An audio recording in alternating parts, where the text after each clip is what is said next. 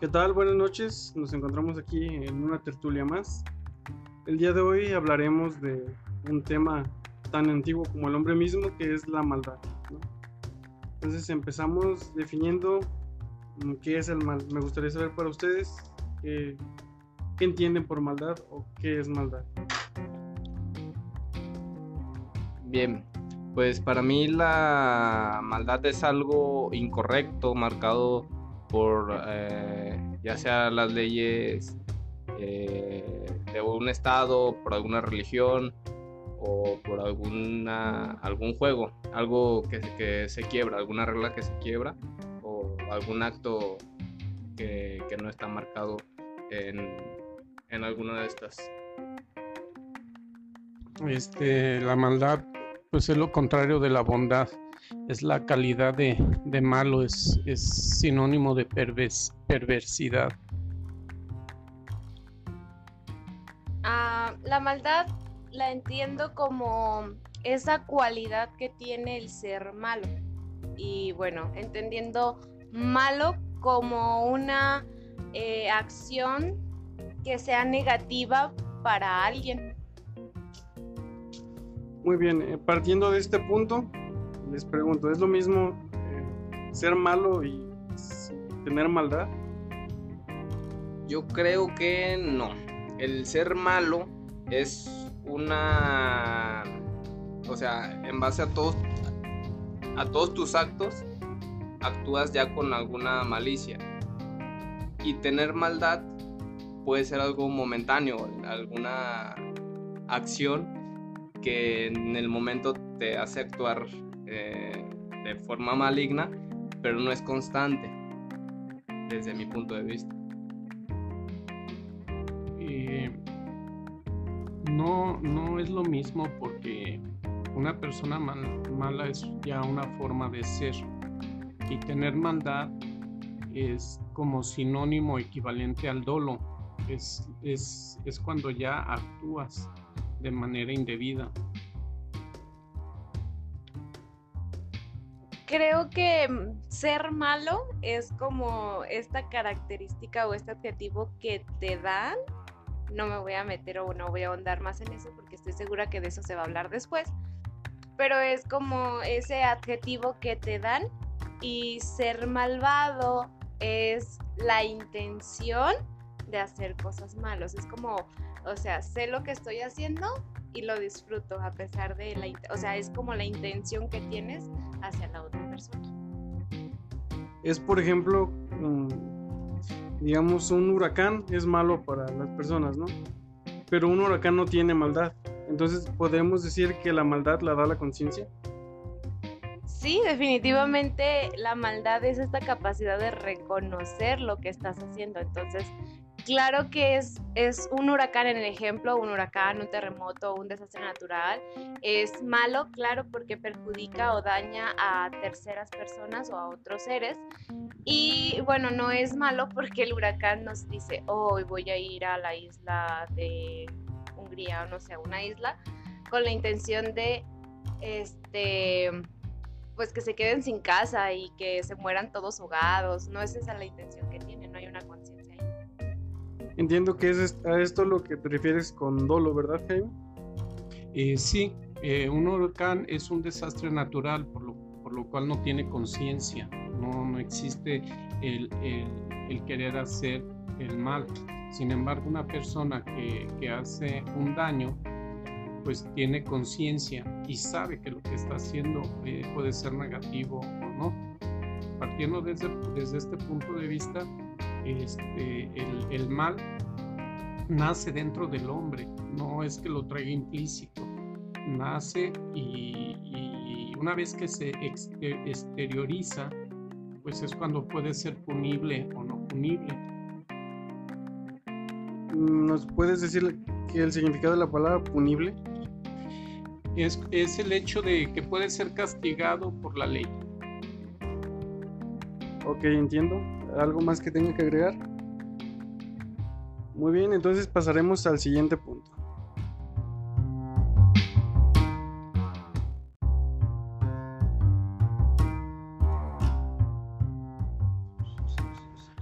Pues bueno, continuamos con este tema.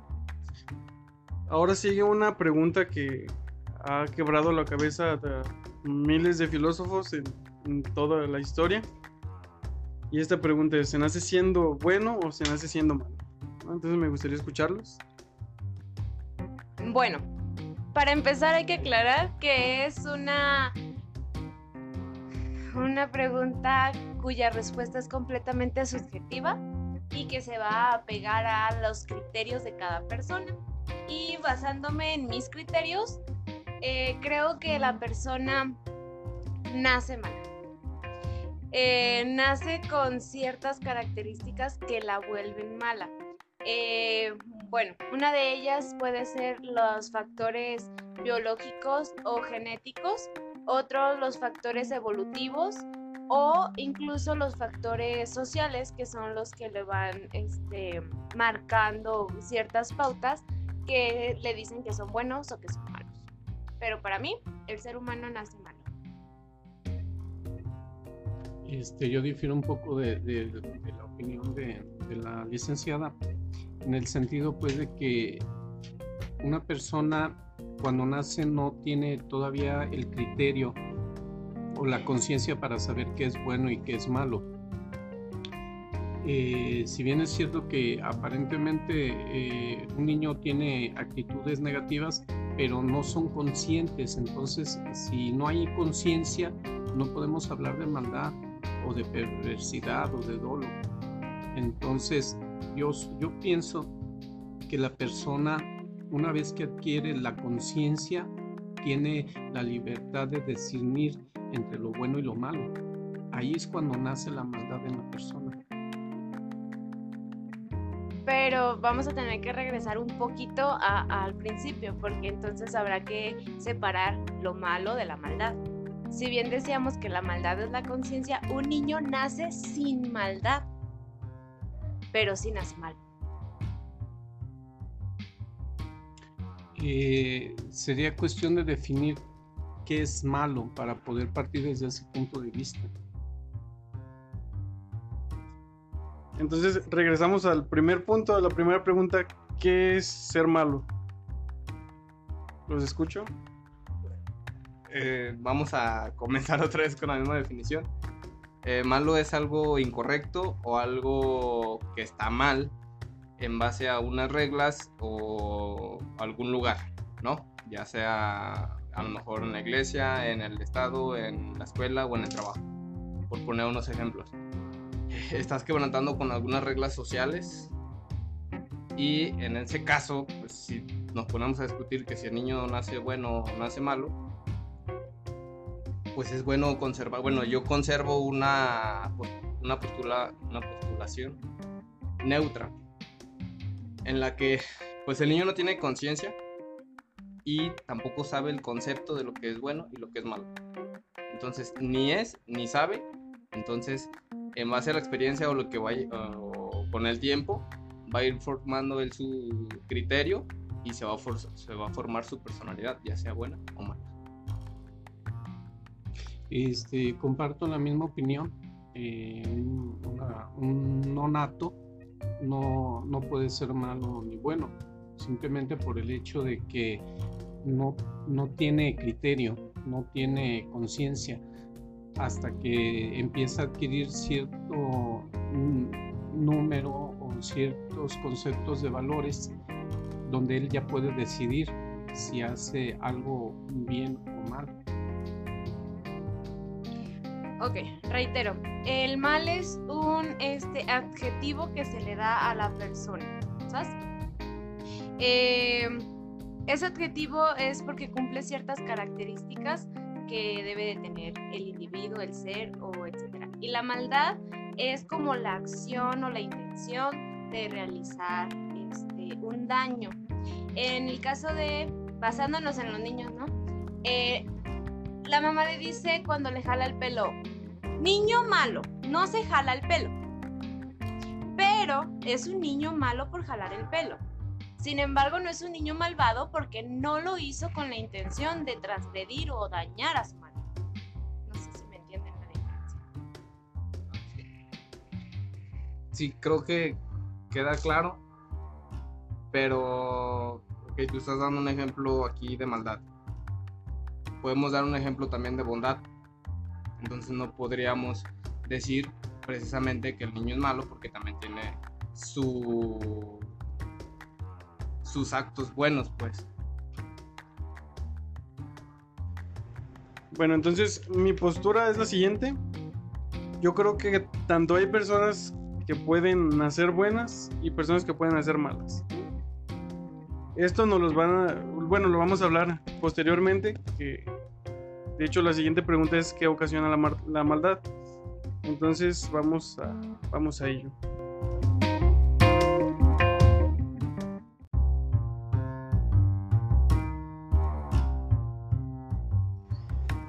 Entonces, siguiendo con este tema, me gustaría hacerles la pregunta formalmente.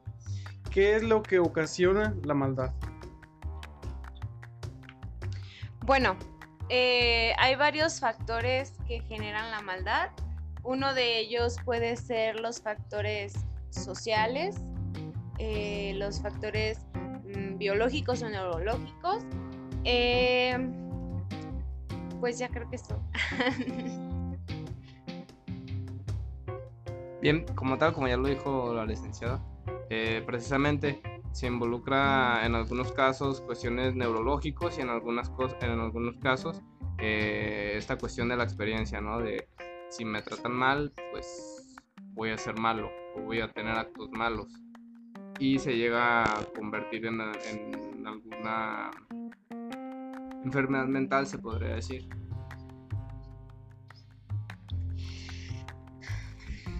Bueno, la, la, maldad tiene que ser un constructo del ser humano. Psicológicamente hablando, tenemos que tomar en cuenta factores eh, cognitivos, que son los procesos que aprende o sí que aprende, emocionales, el cómo se siente al verlos, realizarlos, etcétera, porque incluso hay niveles de maldad. Puede ser que ya me consideren malo por el hecho de disfrutar ver que alguien está haciendo alguna maldad o el yo hacerla. Entonces, factores emocionales y completamente sociales, porque la sociedad desde que es naces ya te dice o te va creando estos factores de lo que es ético, lo que es moral, lo que está bien, lo que está mal. Entonces de ahí surgen todas estas características de, de, lo, que, de lo que es malo, pues. Me gustaría dejar en claro estos dos términos que acabas de mencionar, qué es la ética y qué es la moral. La ética es el hacer lo correcto y la moral es cumplir con las normas que te impone la sociedad. Muy bien, entonces eh, así dejamos pues qué es lo ético y qué es lo moral. A mí me gustaría hacer aquí una intervención. Mm, tenemos a dos autores que trabajaron juntos, Paulus y Williams, con algo que se le llaman la triada oscura. ¿no? La triada oscura es como su forma de su forma de entender la maldad, ¿no? Entonces dice que para que una persona sea, se haga mala o, sea oscura, digamos, tiene que tener tres, tres características. Uno, que tenga una personalidad maquiavélica. Se, se refieren a una persona maquiavélica, eh, pues explicando, pues, como, explicado con el Tratado del Príncipe de Maquiavelo, precisamente ahí va diciendo las características que tiene que tener un buen gobernante según Maquiavelo. Entonces esas personas pueden ser, tienen que ser cínicas, son personas que manipulan a la gente y sobre todo que detectan muy bien las debilidades de los demás y usan esas debilidades a su favor. La otra de las características que debe de tener eh, una persona mala según estos autores es, el narcisismo el narcisismo viene siendo esta especie de como egocentrismo, ¿no?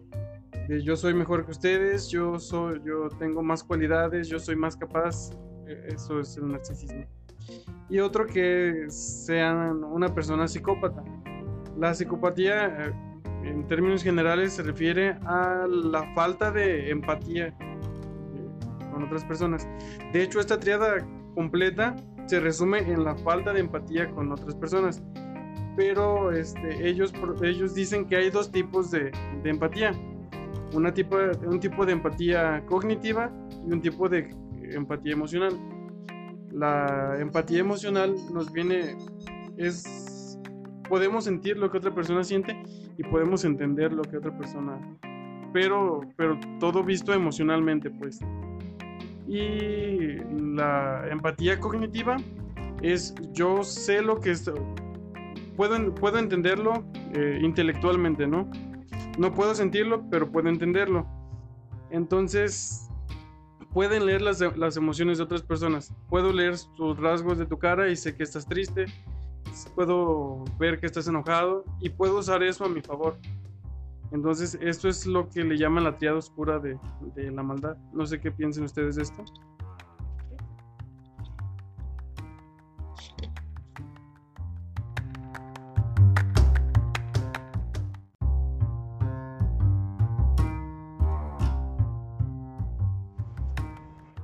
Bien, es un tema muy muy interesante eh, esto de la triada oscura porque si bien Maquiavelo utilizaba una frase de el fin justifica los medios, pues te pones a pensar de qué tan bueno o qué tan malo es esto. Eh, ¿A qué me refiero? Como me hace recordar un poquito lo que fue Robin Hood, que hacía algo malo que es robar. Digo algo malo eh, hablando de la percepción moral de, la sociedad, pero que era para un fin que era ayudar a gente que no tenía este eh, dinero. Sin embargo, bueno, también hay otro tipo de circunstancias como el hecho de decir te pego porque te quiero, que es, estás como tratando de ponerle el lado bonito a algo que se considera malo. Y este, o te encerré porque no quiero que te pase nada o cosas así.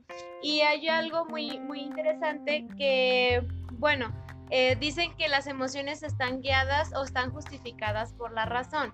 ¿Qué quiere decir? Bueno, que siento algo, pero como los celos, ¿no?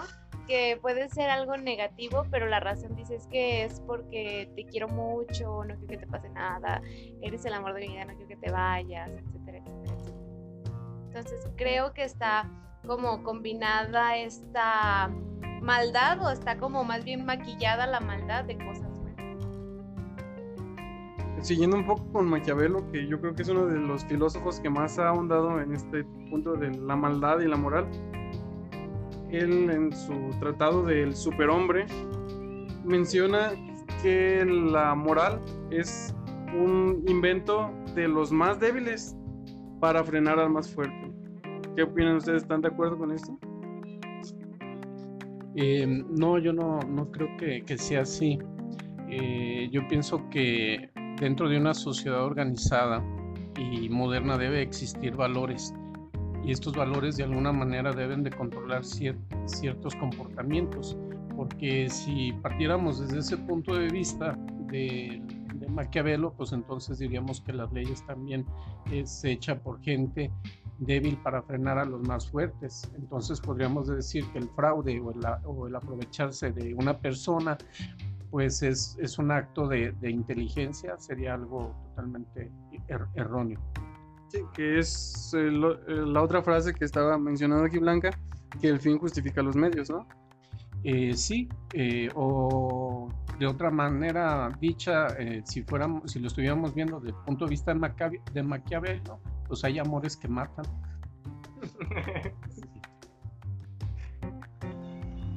Bien, pues retomando el, el punto de vista maquiavélico. Eh, afirma pues que los valores morales son, son para detener al más, al más, al más débil, al más fuerte, perdón, al más fuerte. Creo que eh, concuerdo un poco con Jaime, ya que mm, si no existieran esos valores morales eh, o esas reglas, pues simple y sencillamente no pudiera haber quizás un avance ya sea tecnológico, científico, eh, de estudios, de, esfuerzo, porque a final de cuentas eh, el hacer todo solamente por un, por un pensamiento de impulso o de enojo o de desprecio hacia los demás, pues no te va a llevar a nada, a nada bueno, por así decirlo, o algo provechoso.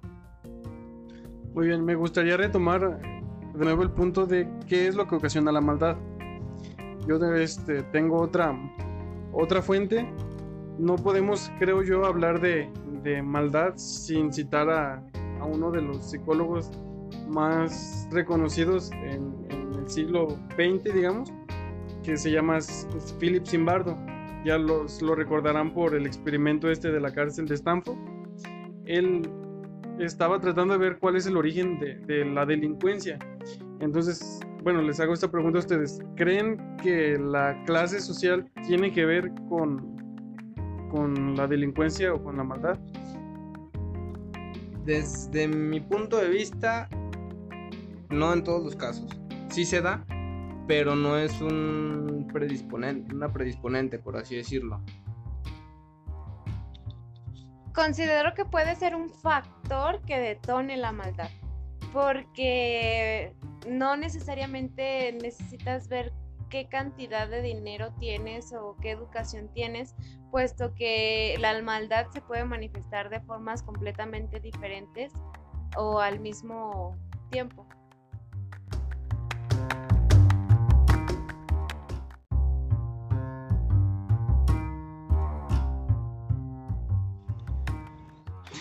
Ah, bueno. Yo estoy de acuerdo con la psicóloga, no tiene que ver el estatus social de una persona, porque tanto hay delincuentes eh, de extracto pobre como delincuentes de extracto de, gente que tiene eh, dinero.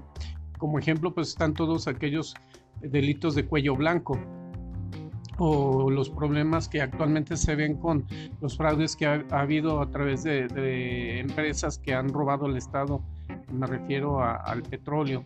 Entonces no tiene que ver eh, el extracto social, eh, más bien es cuestión de cultura y la pobreza puede ser un factor, así como la sociedad, pero la maldad eh, nace en, en, la persona. Mientras no la exteriorice, no, no se puede castigar, pero una vez que la exteriorice y, y viole la ley, pues esta tendrá que ser punible. Muy bien, eh, entonces volvemos a, a, lo que les estaba comentando de Simbardo. Él tiene la postulación de la ventana rota. Es algo muy interesante porque precisamente él estaba tratando de ver qué tanto tiene que ver la clase social con la delincuencia. Entonces lo, que hizo en este experimento fue dejar un auto con puertas abiertas en una de las zonas más más marginadas de Nueva York y se da ya lo deja pues a ver qué es lo que pasa.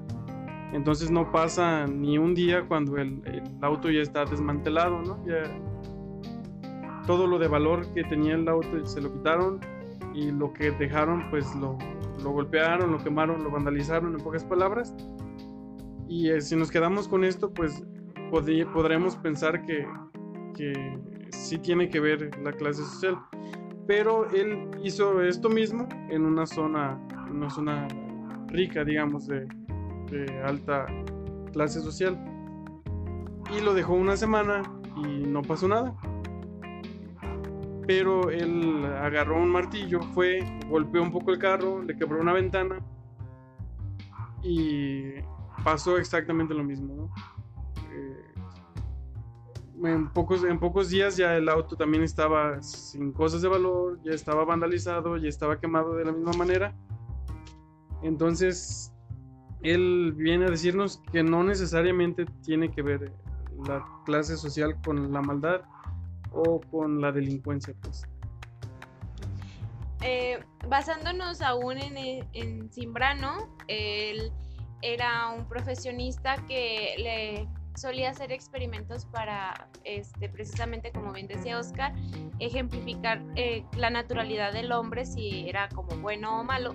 Y algo muy interesante y más sonado fue su experimento llamado eh, el experimento de, de la prisión de Stanford, en donde, bueno, eh, resumidas cuentas, eh, se hace una dinámica eh, dividida en donde hay prisioneros y carceleros.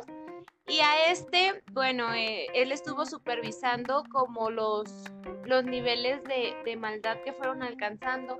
Y fue muy interesante porque él cada vez se envolvía más y más y más en este experimento hasta que llega su prometida y le dice tienes que parar esto pero a la hora de ya porque te estás involucrando, estás comenzando a disfrutar como observador de los abusos que se están dando dentro de y algo que hay que marcar aquí muy importante porque va a ser parte de nuestro próximo segmento es cómo el hecho de que no hubiese alguien, alguna autoridad, en este caso Simbrano, que era el, coordinador del experimento, que no parara y dejara a los, a los demás, eh, en este caso a los carceleros, de hacer lo que quisieran, fue aumentando el nivel de agresividad o de maldad dentro de ellos a niveles este, muy, muy exagerados en donde no solamente golpeaban a los a los encarcelados, sino que además empezaron a humillarlos de diferentes formas este,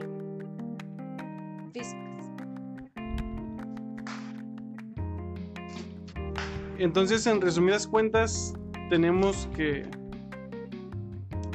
que estas cosas se dieron por, por una falta de, importancia, ¿no? Como por un sentimiento de, de abandono, ¿no? Sí, así es, ese sentimiento de decir, no tengo un límite o no hay alguien a quien le importe si hago esto.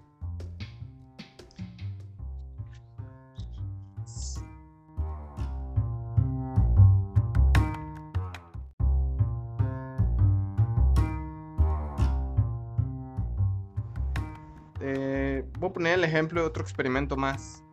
Este es de la autoridad de Marina Abramovich la cual esta persona se, se para en, un sitio y monta una, mesa con diferentes objetos, Armas de fuego, flores, eh, látigos, sogas, esposas y muchas cosas más. Se llevó toda la artillería, ¿no? Entonces, ella se iba a quedar quieta, no iba a hacer nada durante seis horas e iba a permitir que las personas que fueran pasando, que la vieran, pues hicieran con ella lo que fuera.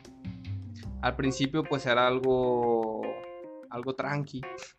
Eh, quizás le regalaban una rosa, este, a lo mejor un pequeño latigazo por ahí, ¿no? Una caricia, a lo mejor hasta un beso. Y después, al ver que la persona pues realmente no hacía absolutamente nada, pues la comenzaron a agredir, empezaron a gritar, le comenzaron a golpear y pues a desgarrar la ropa y pues esto nos habla precisamente del abandono, de lo que ocasiona el abandono de la misma persona, ¿no? Hubo personas que incluso la llegaron a encañonar con las mismas armas, eh, le, le pudieron hasta poner ahí una navaja, entonces pues es, es, a lo que vamos, ¿no? El, cómo permitir que tú ya cuando te abandonas ya, ya no haces absolutamente nada, pues la gente comienza con el abuso y nace la maldad en la persona. Partiendo de esto, tengo una pregunta que se me acaba de ocurrir. Entonces, todos tenemos una maldad implícita, solamente no tenemos el suficiente valor, digamos, de desarrollarla. Entiendo yo así esto. Creo que es afirmativo. Creo que necesitamos el impulso de alguien más o necesitamos eh, que alguien más lo haga primero para decir, ok, no soy el único que también va a ser mal. O si él ya lo hizo, pues entonces quiere decir que está bien, se podría decir. Entonces tenemos una maldad implícita. ¿Crees que venga esto de nacimiento o crees que aprendemos a ser malo en algún momento? Yo sigo firme con que es en base a lo que hemos aprendido y que en base a las experiencias tomamos decisiones. No creo que todos eh, nazcan de alguna manera con esa maldad. A ustedes les hago la misma pregunta aquí a mediados del tema les pregunto, ¿ustedes creen que, creen que nacemos buenos o nacemos malos en base a lo que llevamos hasta ahorita? yo sigo firme en mi postura, opino que el ser humano nace con esa maldad y si bien ya lo mencionaba, ¿no? Incluso eh, hay estudios que dicen que nacemos con ciertas características como un gen o hay un daño neurológico en la parte prefrontal que nos hace tener ciertas características o desarrollar ciertas características, pero sin duda eh, yo creo que el chip lo tenemos ahí porque es completamente instintivo esta necesidad de, de sobrevivir. Yo siempre he estado del lado de esta necesidad de sobreponerme, de sobresalir, porque somos seres pues evolucionados, se supone, que tratamos de todos modos tratar de sobrevivir o sobresalir en esta circunstancia o en esta sociedad y una forma de ella pues es defendiéndote. Has aprendido o hemos aprendido a defendernos de diferentes formas y el hecho de decir precisamente a ver hasta dónde puedo llegar, pues es lo que nos va detonando la, la maldad o lo que la sociedad va marcando como mal. Este, yo en lo personal pienso que eh, el, ser humano no, nace con maldad ni con bondad. Esta la va adquiriendo conforme va aprendiendo eh, y va adquiriendo conocimientos. Y una vez que ya tiene conciencia, donde él ya puede decidir si escoge un camino eh, positivo o un camino negativo, entonces ahí ya podemos hablar de maldad, porque la maldad nace dentro del ser humano en el momento que la concibe en su, en su pensamiento y en su conciencia.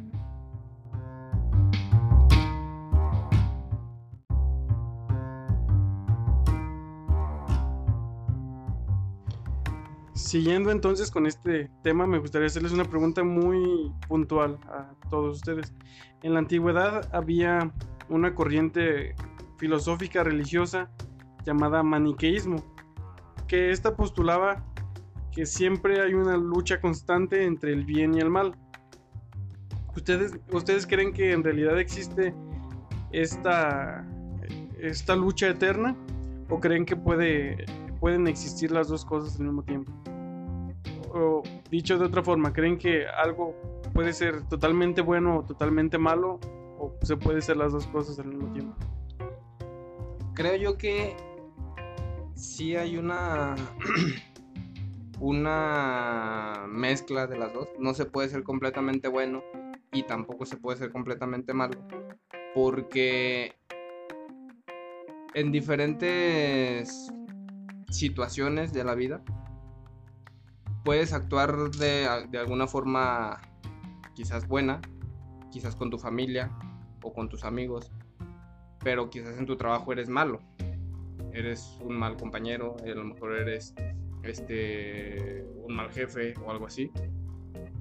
Entonces, creo que sí puedes ser bueno y malo a la vez, más no creo que seas malo todo el tiempo, ni creo que una persona pueda llegar a ser buena todo el tiempo. pienso que sí existe esta dualidad debido a que siempre es una opción el hacerlo positivo o, o actuar de manera negativa pienso que es el punto en el cual existes si te equilibras y, tiene que haber un equilibrio. Eh, porque si estuviéramos hablando de que los seres humanos fuéramos eh, todos buenos, pues no habría necesidad de crear leyes. Entonces, si bien es cierto que algunos nacen con características genéticas que los inclinan hacia el mal, eh, ahí estamos hablando ya de un desorden, pero si hablamos de la mayoría de, las personas eh, que consideramos que son normales, este, la mayoría eh, son seres que viven en una sociedad y se comportan, por lo tanto, pienso que sí, sí puede existir la, esa, esa dualidad en, en las personas. Sí, de hecho estoy de acuerdo porque es como no es como, es el equilibrio en tanto emocional, social y cognitivamente, porque incluso hablando psicológicamente, eh, la estructura psíquica eh, proporcionada o basada de Sigmund Freud, eh, que es el yo, ello y super yo, bueno, pues es esta característica, incluso no la, no la dibujan o no la explican con el angelito y el diablito, ¿no? Que es esta regulación de lo que, de las acciones que vas a llevar. En la estructura psíquica de Freud, el yo pues es completamente la conciencia, el super yo son todas estas normas, reglas, valores, ética que te van enseñando lo que socialmente está bien y lo que está mal. Y bueno, eh, lo que es el, el, el ello, que es la parte inconsciente, la parte irracional, la parte pulsante de las necesidades, que son todas aquellas que dicen, quiero desnudarme ahorita, este, necesito hacer pipí ahora, necesito comer, necesito todas esas necesidades de, ay, qué, qué, gusto sería poderle pegar a esta persona, pero entonces sale la parte del super yo que te dice, no, ¿sabes qué? Este, no debes pegarle a alguien porque te pueden hacer lo mismo a ti, etcétera, etcétera. Todas estas enseñanzas que has llevado de por vida y es lo que te mantiene a ti como ser consciente en equilibrio. Entonces concluimos esta parte diciendo que no hay negros y blancos, ¿cierto? Son completamente grises todos tenemos un poco de negro y de blanco. De hecho, creo que lo podemos ver eh, eh, ejemplificado completamente en, el símbolo este del yin y el yang, el mal y el bien, la luz y la oscuridad. Entonces, sí, supongo que, que, que lo estamos e-, ejemplificando así, ¿no? Sí, sin duda.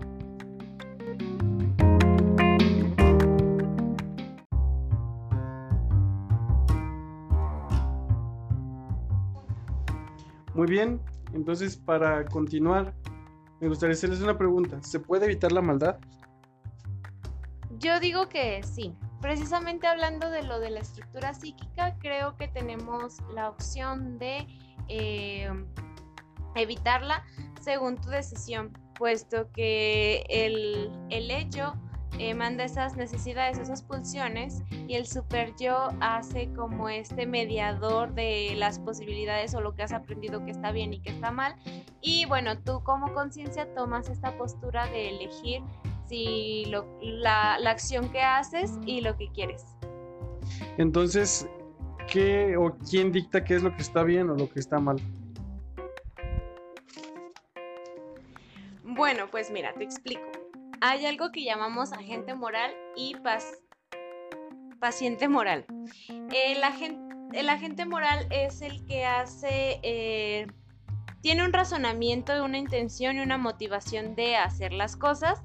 Y el paciente moral es el que sufre. O sea, sé que siempre se necesita, cuando hablamos de mal, una persona o un ser que esté sufriendo a consecuencia de la acción que hizo el agente. ¿A qué me refiero? Eh, que puede ser que en una relación de amistad eh, las personas se lleven de cierta forma y eh, no exista una sensación de, ah, es que me estás haciendo sufrir, ¿no? Muchas veces puede ser que terminó con la novia, pero son muy amigos y tú todavía le echas como este, coloquialmente decimos, sal a la herida, pero pues no pasa nada, ¿no? No lo hace, el, el, el amigo no lo ve como que es con la intención de hacerle daño o de hacerlo sufrir por el hecho de que terminó con la novia, hasta que hay un agente, o, digo, perdón, un paciente que dice, ay, no seas gacho, acaba de terminar con su novia y tú diciéndole esas cosas. Entonces hay una persona que lo percibe como malo o que es cruel o que puede generar algún sufrimiento. Entonces aquí es donde se da como este dinamismo de, de la maldad, porque hay quien lo hace y va a haber quién sufre. Entonces, ¿la maldad tiene que ver con quién lo juzga?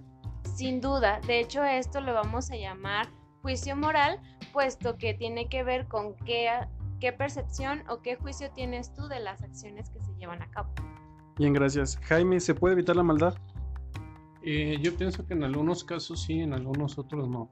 Eh, cuando el objetivo es lograr un, un bien para sí mismo y que incluye eh, perjudicar a otra persona, pues a lo mejor por egoísmo se, se tendrá que actuar de, de, forma indebida, a pesar de que no estés de acuerdo con eso. Por ejemplo, mencionaba yo en el caso de, de cuando entra un ladrón a la casa de una persona y este ladrón va armado y pone en riesgo la, la, vida de los familiares del, del, padre de, de esa familia, pues a lo mejor por instinto y por, y por preservar su vida, pues tendrá que accionar un arma matando al delincuente, cuando no era su intención hacer eso, sino que las circunstancias se, lo, se presentaron de, de, esa manera, porque como ya lo hablamos, hay maldad eh, eh, por, por, cuestiones este, sociales, donde te involucran, a pesar de, que tú no, no, pienses de esa manera, pero te involucra la sociedad a, tal grado que puedes actuar de manera indebida. A ti mismo te pregunto, ¿se puede reinsertar a la sociedad a una persona que, que la sociedad dice que es mala o que tiene algún padecimiento neurológico o psiquiátrico que, que el digamos, que, que aumente estos rasgos de maldad. Pienso que cuando ya es un padecimiento neurológico, tendría que hablarse ya de un, de un paciente, porque ya tiene un daño en su, en su, en su cerebro. Pero si estamos hablando del común de la gente, ha habido muy buenos resultados en diferentes países. Aquí en México todavía no, porque no se ha tomado muy en serio la readaptación de, de las personas que delinquen pero en otros países de primer mundo se han obtenido muy buenos resultados. Aquí en México el, uno de los más sonados de un asesino serial fue de un abogado, que no recuerdo ahorita el nombre, pero mató a más de 12 o 15 mujeres y fue este, preso y empezó a trabajar eh, en, la prisión ayudando a otros presos a resolver sus problemas y se, se, se dice que se pudo readaptar a la sociedad. Tan es así que el presidente López Portillo y junto eh, con el Congreso de, de, la Unión le entregaron un premio eh, felicitándolo por sus labores y por su buen comportamiento posterior a su, a su excarcelación. Muy bien, Johnny, ¿se puede evitar la maldad? Sí, claro, como ya lo mencionaron mis compañeros, pues todos somos libres de elegir, de tomar una decisión en base a una circunstancia. Este, dependiendo de la circunstancia, eh, ya sea eh, algo que te exija reaccionar bien o reaccionar mal, pues tú decides qué hacer si vives con la consecuencia de, tus actos. Tú, tú, tienes que ser consciente de que si actúas bien a lo mejor te va a traer consecuencias ya sean buenas o malas y si actúas mal te van a traer igual manera consecuencias buenas o malas. Tú decides, ya tomando conciencia de, lo que viene después, qué hacer.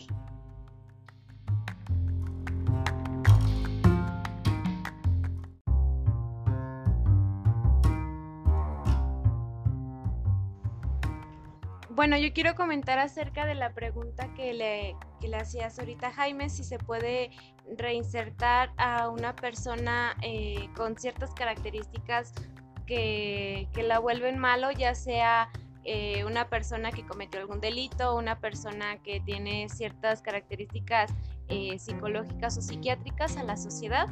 Y bueno, quería dar mi punto de vista porque creo que ya que hablábamos que la maldad es completamente o tiene muchos rasgos sociales, definitivamente creo que sí se puede reintegrar a la sociedad siempre y cuando sea la sociedad quien esté preparada para esto. ¿Por qué? Porque hay algo que se llama estigma y es lo que nos permite hacer juicios o señalamientos hacia los demás.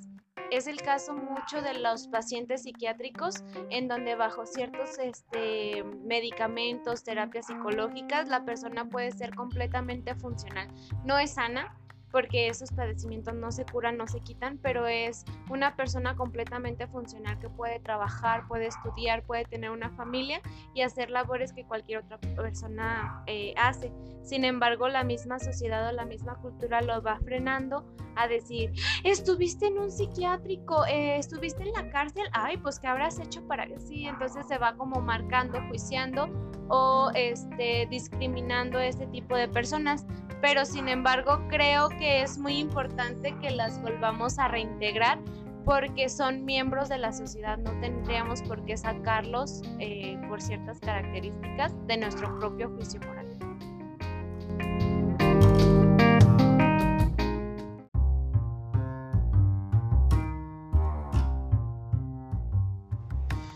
Y bueno, yo creo que no podemos hablar de, de bien y mal si no hablamos de Dios.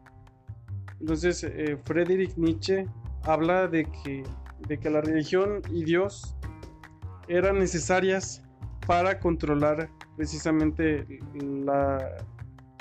las acciones de las personas, para hacerlas más morales. De hecho, él dice que la moral que tenemos hoy en día es una moral judeocristiana.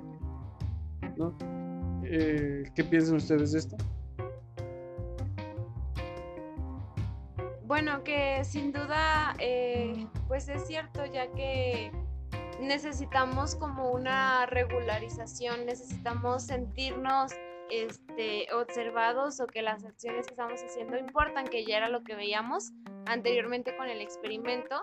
Y este, aquí también hay un experimento que se realizó con, con niños, en donde la instrucción fue que eh, no se vale hacer trampa con una, con una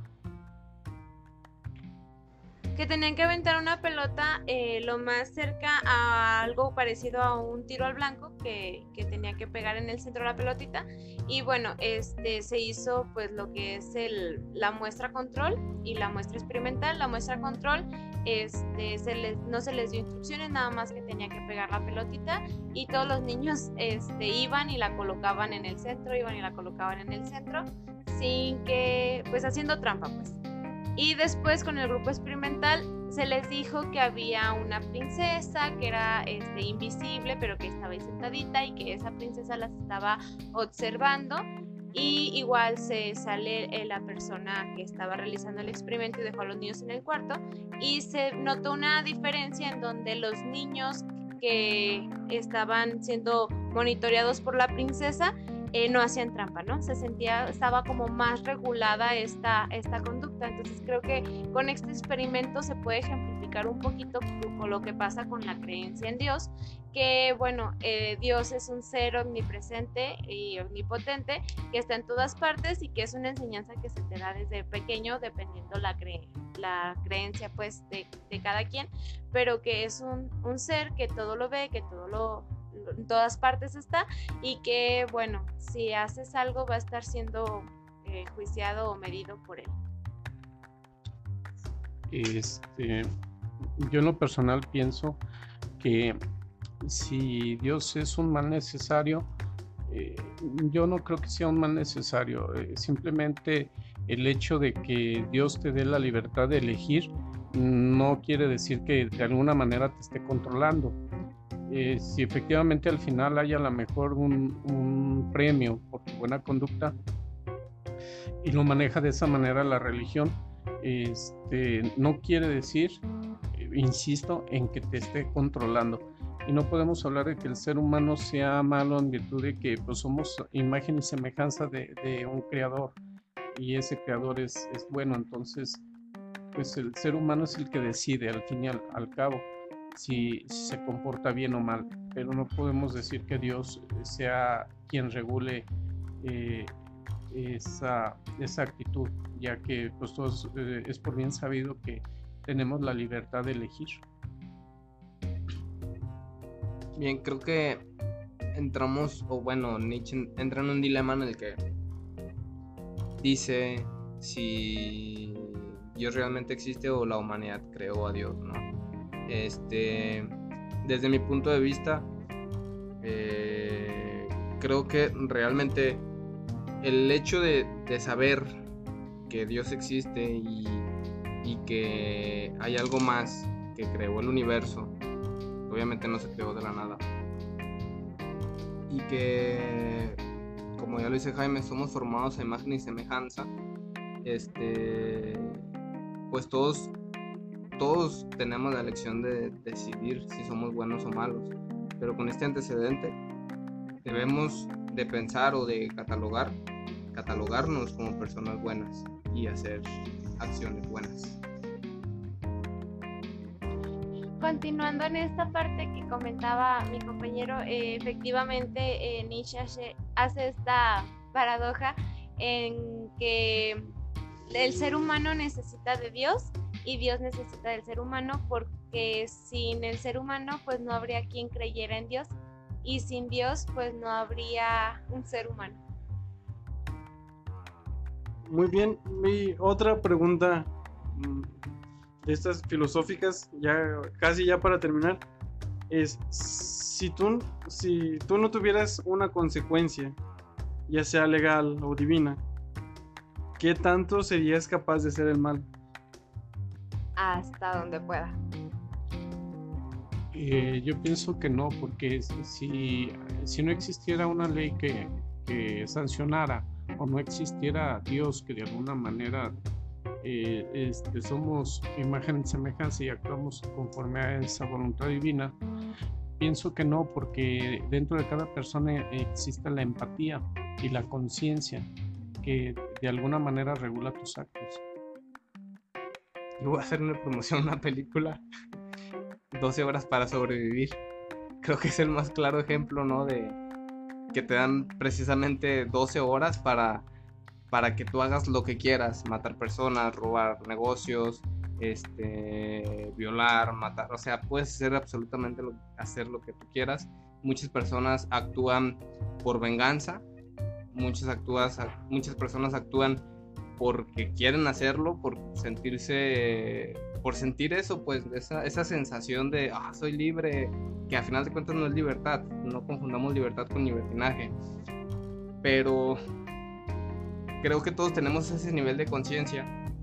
En la película se puede ver, pues, ahora sí que todo, todo tipo de personas, aquella persona que dice, ok, yo por mi religión, mi, mi, mi conciencia no voy a hacer nada malo, me voy a encerrar y voy a orar, ¿no? Hay personas que de plano salen a matar por gusto, hay personas que salen a, vengar, a vengarse de personas que les hicieron algún mal y pues cada quien elige qué hacer. Eh, esta pregunta, eh, para concluir, es muy interesante y y bueno, es que quizás estoy un poco muy cerrada o, estoy muy firme en lo que pienso, pero algo que llama mucho la atención es que todos tenemos pensamientos malos. Eh, quiero poner de ejemplo a mis alumnas y se los dije. Un saludo a mis alumnas si es que me están escuchando. Eh, la situación de una rivalidad con alguna otra o con algunas otras compañeras eh, fue muy divertido porque había una persona en el piso que está trabajando en la escuela y una escalera. Y una de ellas comenzó a decir, ah, lo bueno es que está alguien ahí. Entonces si salen, se van a caer y si se caen, se pegan con la escalera y se empezaron a reír. La idea de que la otra persona pudiera hacerse daño fue divertida.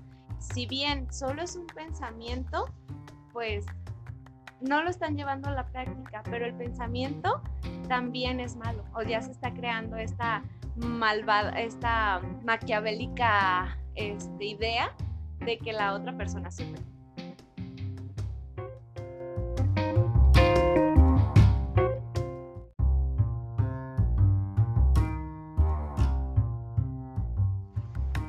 Muy bien, y ya para terminar, me gustaría escuchar sus opiniones generales, sus conclusiones. Bueno, pues en conclusión, es bien importante que nosotros eh, tengamos la decisión de hacer lo que, lo que creamos mejor. ¿Mejor para quién? Yo creo que lo mejor para uno mismo, pero también para el otro. Una de las frases que a mí me gustan mucho es que mi derecho termina donde empieza el derecho del otro porque es este respeto hacia el otro lo que me hace a mí ser mejor persona, creo yo. Eh, precisamente por este intercambio de ser yo con el otro y mi interacción, ya sea buena o mala, dependiendo de cómo la quieras catalogar, porque yo siento que me llevo muy bien con alguien y ese alguien piensa que yo soy muy mala o tengo una forma muy fea de, de sobrellevar la vida o de llevarme con las demás personas. Y bueno, creo que en conclusión, si hay que dar una conclusión de si el ser humano es bueno o malo, yo creo que el ser humano solamente puede ser lo que él quiere. yo por conclusión diría que lo que nos, hace diferentes a los animales es la conciencia y el hecho de tener conciencia ya es una forma de, de, es una forma de saber que el ser humano va a actuar conforme al final decida y esta decisión puede ser buena o puede ser mala. Pero pienso que la mayoría de, las personas son, buenas. No puede haber una sociedad avanzada o una sociedad que viva tranquila si no hay buenos pensamientos, buenas acciones y buenas decisiones. Bien, pues mi conclusión, creo que todos eh, somos libres de elegir qué camino tomar. Todos tenemos una conciencia, buena o mala, pero con, con esto pues solamente podría decir que la mayoría de la gente es buena y, y ya. Muy bien, entonces nos despedimos. Antes me, me, gustaría agradecer a todas las personas que participaron en nuestra encuesta que hicimos en la página de Facebook. El resultado es que el 70% cree que el ser humano es bueno por naturaleza. Entonces sí nos quedamos con esta idea optimista de que de que somos malas personas buenas, ¿no? De que, de que no todo está perdido, digamos. Entonces, gracias por su apoyo, espero que nos sigan escuchando, que nos sigan apoyando. Se aceptan sus sugerencias y comentarios en la página de Facebook o por la aplicación de Anchor también. Y pues nos vemos la próxima semana. Buenas noches.